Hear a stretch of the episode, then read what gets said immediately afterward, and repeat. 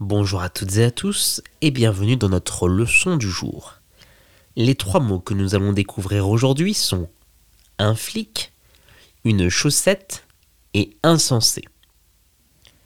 Un flic, c'est le terme très familier, très populaire que les gens vont utiliser en France pour parler d'un policier. Le policier, c'est la personne qui est chargée de faire respecter la loi en ville. Il n'apprécie pas forcément d'être appelé flic, mais ce n'est pas non plus une insulte. On peut dire un flic a arrêté la circulation pour laisser passer les enfants devant l'école. Un flic a arrêté la circulation pour laisser passer les enfants devant l'école. Ou encore, elle a appelé les flics quand elle a vu une voiture suspecte devant chez elle. Elle a appelé les flics quand elle a vu une voiture suspecte devant chez elle. Une chaussette, c'est un vêtement en tissu qui est assez élastique et que l'on va pouvoir utiliser pour couvrir totalement son pied, mais aussi fréquemment une partie de la jambe.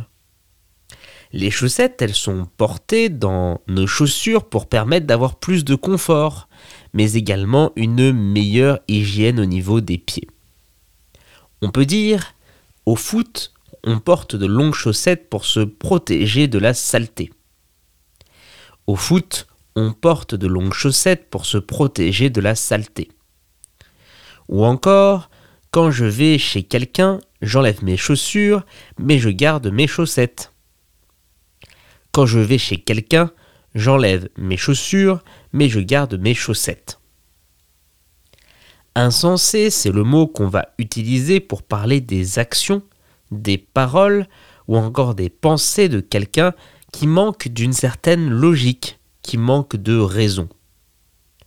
Insensé, c'est quand la personne semble manquer de réflexion. C'est tout simplement l'inverse du mot sensé, ce qui a un sens. On peut dire leur plan de voyager sans carte ni téléphone était complètement insensé. Leur plan de voyager sans carte ni téléphone était complètement insensé. Ou encore, il a dit des choses insensées sous l'effet de la colère. Il a dit des choses insensées sous l'effet de la colère. Pour retrouver l'orthographe exacte de nos trois mots du jour, rendez-vous dans la description de ce podcast.